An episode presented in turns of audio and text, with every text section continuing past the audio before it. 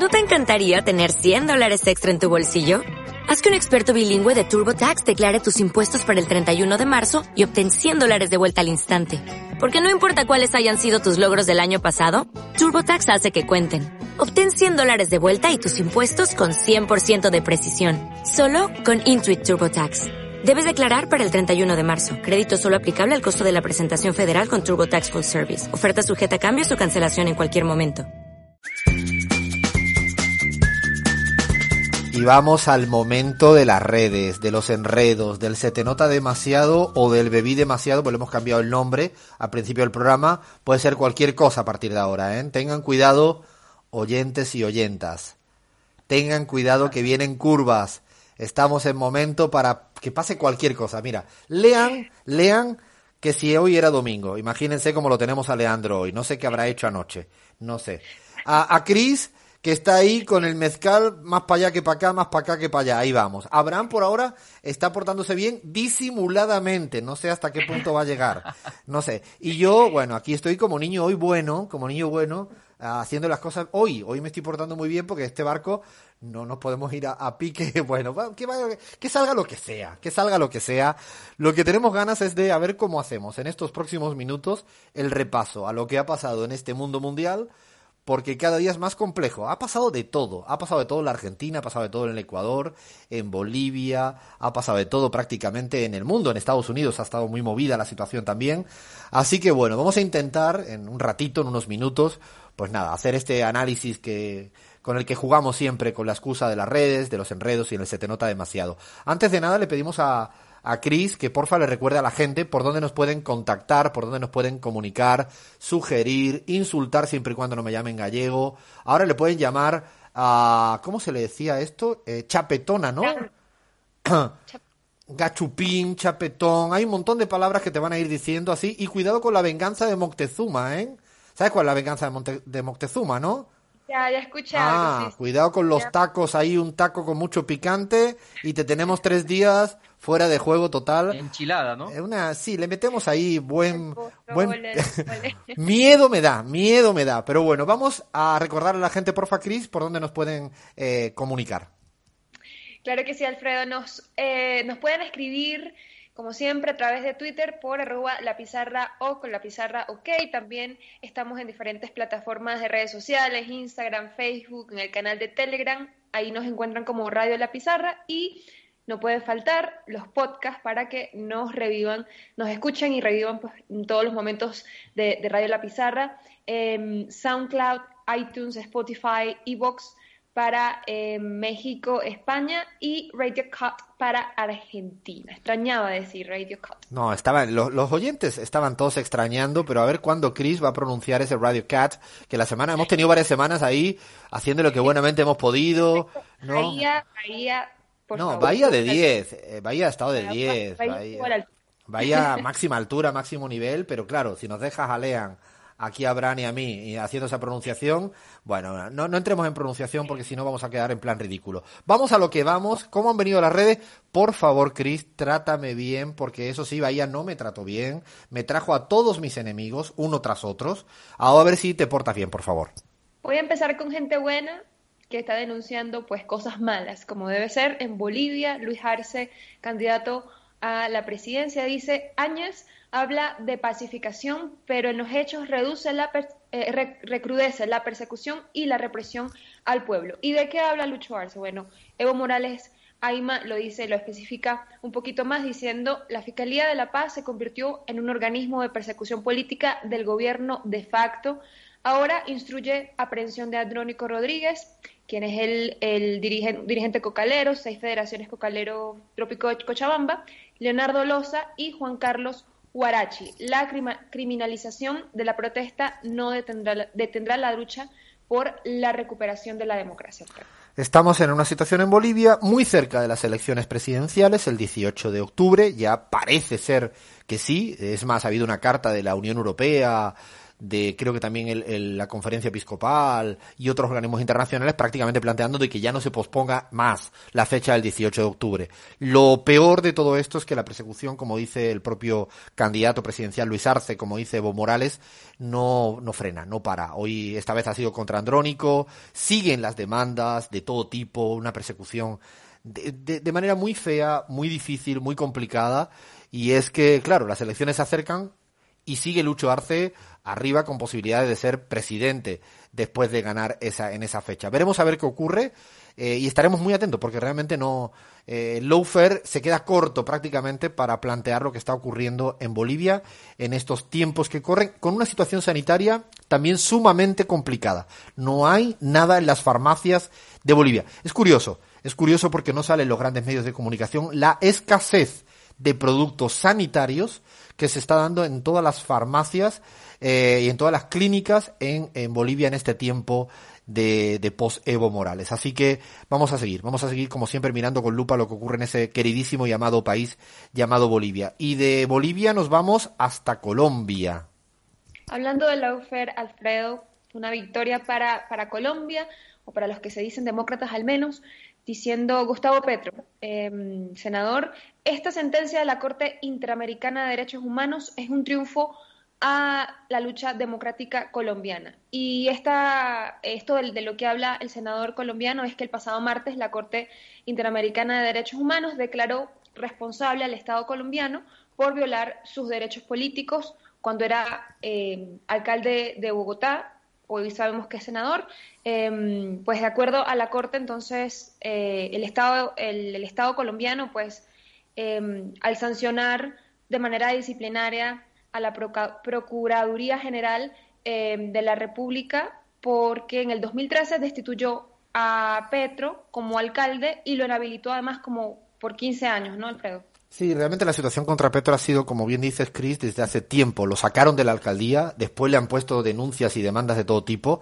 Yo estoy convencido que van a seguir, porque saben que Gustavo Petro sigue siendo una alternativa real a ganar las próximas elecciones. De hecho, lo dijo esta semana pasada, literalmente, el, el arrestado domiciliariamente, eh, hablamos de Uribe, con mucho miedo a lo que va pasando en Bolivia, en Colombia, perdón, porque avanza la democracia, avanzan las alternativas, la alternativa progresista de Gustavo Petro. Está él feliz, está contento y nosotros contentos sobre todo porque se haya reparado en parte, porque esto siempre es en parte, el daño ocasionado a la democracia eh, colombiana, otro país con altísimo nivel de fallecidos en el día de ayer, por encima de 300 y estamos en una situación absolutamente preocupante en materia en materia sanitaria. Y de Colombia al país donde esta semanita también ha estado más que movido por las presentaciones de candidatura, ya queda cada vez menos de la fecha de las elecciones en ese país donde todo el mundo pone los ojos, porque lo que pasa en ese país también pasa en el mundo. Hablamos de Estados Unidos. Sí, Alfredo, los demócratas pues se agarran allí a la unidad en torno a Biden o Biden el partido celebró eh, entre el lunes y jueves de esta semana pues, su, su, convención para ya anunciar de manera oficial a Joe eh, Biden como el candidato de los demócratas. Justamente el actual ahora, bueno, ex vicepresidente de Barack Obama y ahora candidato a la presidencia dice, cuando lancé mi campaña por primera vez dije que estamos en una batalla por el alma de esta nación. Al aceptar la nominación queda claro lo que está en juego en los próximos 75 días. Podemos y ganaremos. Barack Obama, por su parte, también le echó sus flores y le dice, Joe Biden me hizo un mejor presidente. Les pido que crean en su capacidad y en la eh, de Kamala, ahora también candidata a vicepresidente, para ayudarnos a hacer un país mejor. Más importante aún, les pido que crean en los suyos y los ayuden en esta elección y más allá.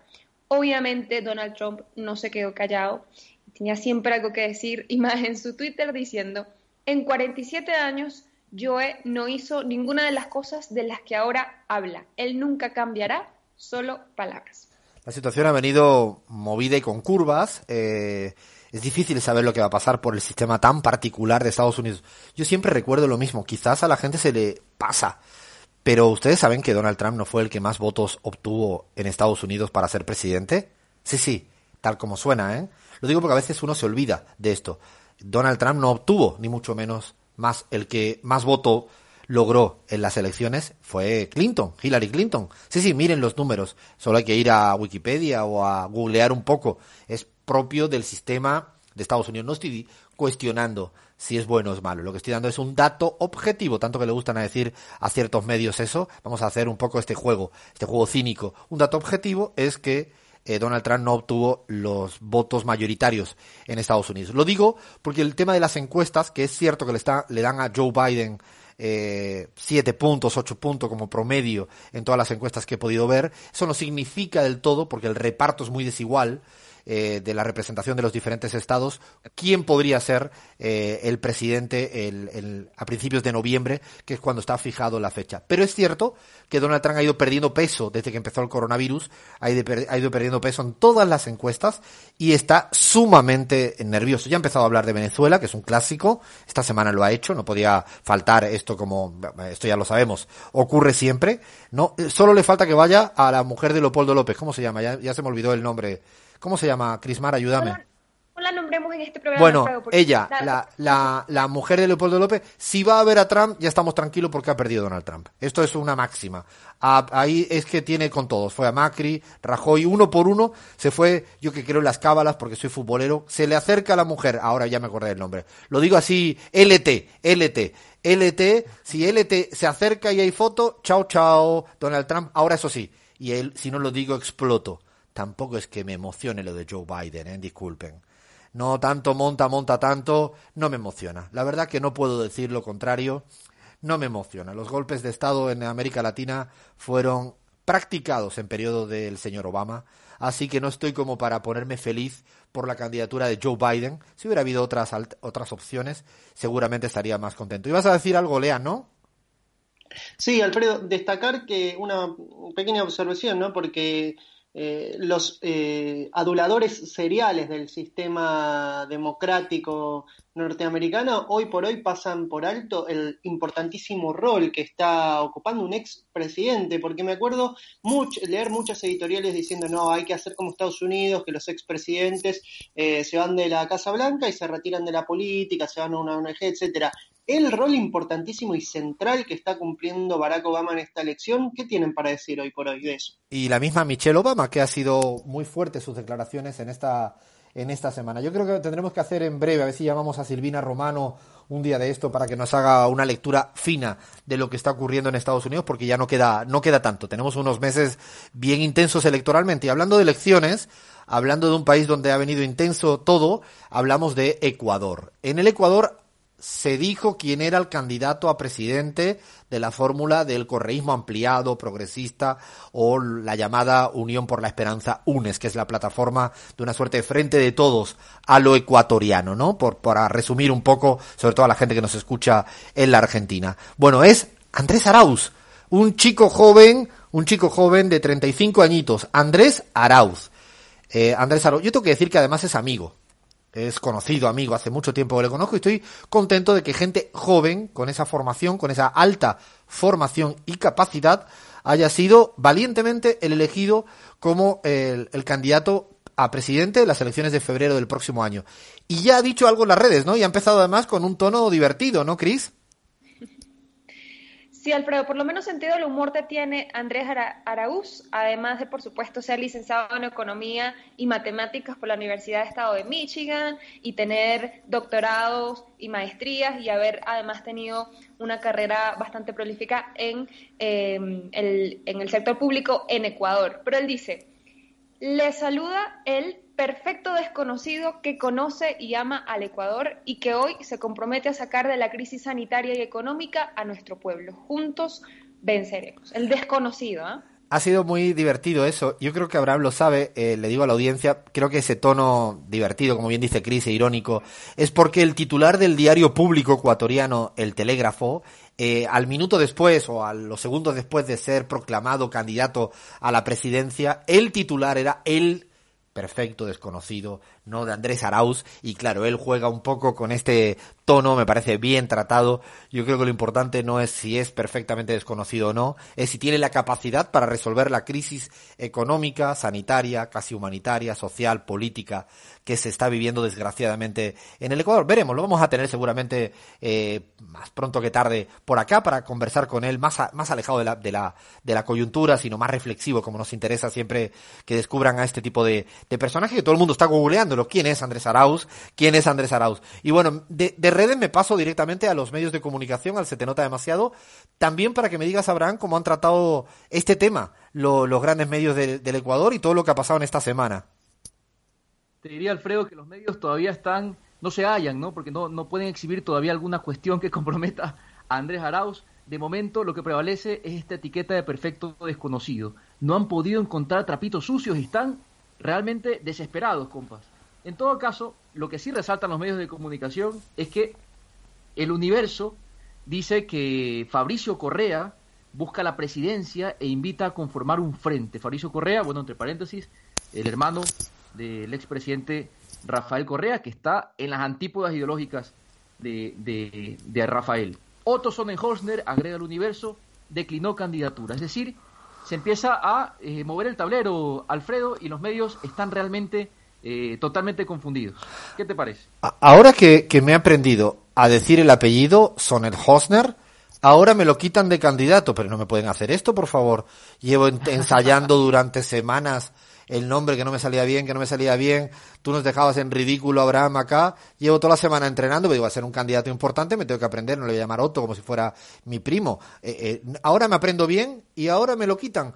¿Será que ha tenido demasiada presión por parte del señor banquero, el señor bananero, disculpen, el señor Lazo y el señor Novoa, para que el chico joven de las cámaras empresariales no sea candidato. La verdad es que es extraño lo que ha ocurrido esta semana en el Ecuador porque el candidato mejor posicionado por parte de la derecha ecuatoriana se lo quitan del medio. ¿Será que no era tan obediente quizás o a lo mejor se esperaba que fuera la vieja guardia como siempre la que ocupara otra vez el intento de ser presidente?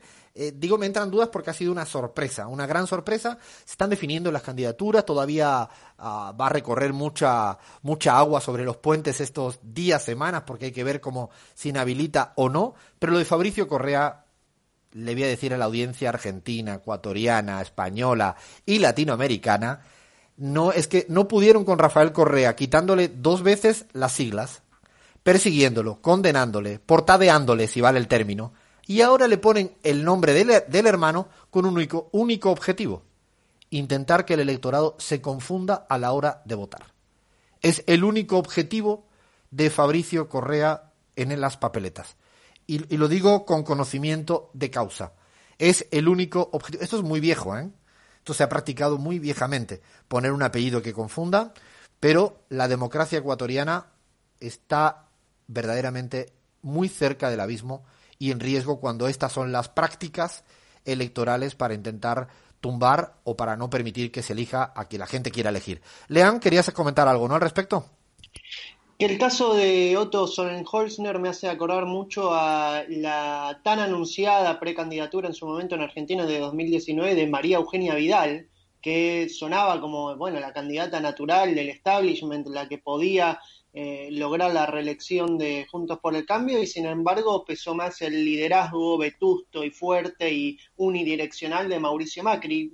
Creo que va que es un poco parecido el caso de que la vieja guardia de la derecha en Ecuador a veces no quiere dejar paso a las nuevas caras, entre comillas. Tal cual dices, Lean, yo creo que a veces tendríamos un error en considerar que la derecha es monolítica. No, la derecha hay diferencias al interior y es el ejemplo de, de ello. Eh, nos, vamos, nos vamos a pasar a Argentina, eh, Abraham, porque también ha venido la cosa bien movida en la Argentina, ¿no? Así es, compa. Tenemos un par de tweets. No sé si Chris los lanza primero y rematamos con los titulares. Sí, claro, porque eh, hubo una manifestación recientemente, los que nos escuchan en Argentina saben perfectamente de lo que estamos hablando, pero para los que están afuera fue impulsada por el macrismo, una marcha en, pleno, en plena pandemia, la marcha de los contagios le llamaron. Y Mauricio Macri, pues tuvo algo que decir. Dice en el Twitter, orgulloso de los miles de argentinos que salieron para decirle basta al miedo y al atropello y sí al trabajo, al respeto y a la libertad. Él le dice sí al trabajo estando en vacaciones en, en Europa, ¿no? Saint-Tropez. Ah, en Saint-Tropez, qué bien se debe estar en Saint-Tropez ahí desde allí dando instrucciones, pero qué descaro, hay que tener, hay que tener mucha, mucha cara dura para desde San Tropez, ah, muy bien la marcha, vayan para allá, un, un, crack, la verdad que llega a niveles, no, que a uno se le caería la cara de vergüenza, pero bueno, es el señor Mauricio Macri, que como escuché hace semanas, lo que sí sabe hacer bien es turismo de lujo, pero eso no tiene nada que ver con los destinos de un país. Bueno, sigamos en la Argentina, porque los titulares han venido cargados, ¿no, Abraham? Te lanzo los titulares de una sola en bloque, compa, para, para digerirlos de a poco. La Nación, Marcha 17A, los otros empoderados. Clarín, Marcha 17A, otras protestas que generan fantasmas paralelos para Alberto Fernández. Perfil, masivo banderazo, Brandoni, Bullrich, la casa de Cristina y otras curiosidades. Terminamos con esta maravilla de Panam Post. Atención, Argentina norcoreana. Está muy bueno. Argentina no sabía, lean, que estamos viviendo en Norcorea, en Corea del Norte. Yo ahora me acabo de dar cuenta. A partir de ahí vamos a buscar a, ¿no? A vestirnos como tal, a, no sé, a practicar otra. Tenemos que cortar el pelo como el líder, ponernos los Hay que cortarse el pelo, ciertamente, el pelo nos está sobrando se pasan de rosca, se pasan de frenada todos los titulares, eso que bien eh, identificaba Sabrán y compartía es que muestra un poco no la necesidad, ¿no? La necesidad de yo creo que lo decíamos hacía tiempo y lo volvemos a ratificar y con esto vamos a terminar el repaso a redes y medios y es que la Argentina eh, ante la ausencia de liderazgos y de legitimidades en la derecha argentina para opositar los medios de comunicación, como han hecho en otros momentos, ciertos medios de comunicación, han, están siendo, están siendo los, verdaderos opositores, no lo disimulan, lo hacen frontalmente y ellos necesitan, porque claro, evidentemente el, el, único otro opositor de la derecha argentina, la reta, está gobernando, está haciendo oposición, pero gobernando, por lo tanto no puede estar todo el día en una marcha, ni todo el día planteando este tipo de estupideces, y lo digo eh, sin atajos y sin eufemismos, estupideces que se está reclamando por lo de Norcorea y todo ese tipo de cosas, ya, bueno, rozan el ridículo. Siempre pienso que este tipo de eje editorial y demás son contraproducentes. La gente está en otra. La gente sabe, pero está en otra. Esto no es Norcorea ni es eh, otro país. Eh, así que bueno, seguiremos, seguiremos pendientes de lo que ocurre en la Argentina en términos eh, políticos, porque va a haber mucha todavía uh, cosa que va a pasar. Y más después que ayer, y con esto cerramos, hubiera un una suerte de decreto, creo que fue decreto de por parte del presidente Alberto Fernández planteando que los servicios públicos de telefonía, internet y eso pues están considerados como tal, servicios públicos y se prohíben e impiden subir las tarifas. Algo que aplaudimos, aplaudimos al menos los que estamos acá en la pizarra. Otra cosa es cómo se vaya, se vaya a poner Clarín y compañía a partir de hoy con esta, con esta noticia. Bueno, hasta aquí llegamos con el repaso a las redes, a los medios, bien intenso, había mucho más pero no nos daba tiempo. Ahora frenamos, frenamos y nos vamos a tocar un poco de tiquitaca con fútbol y política Neymar. Esto es La Pizarra.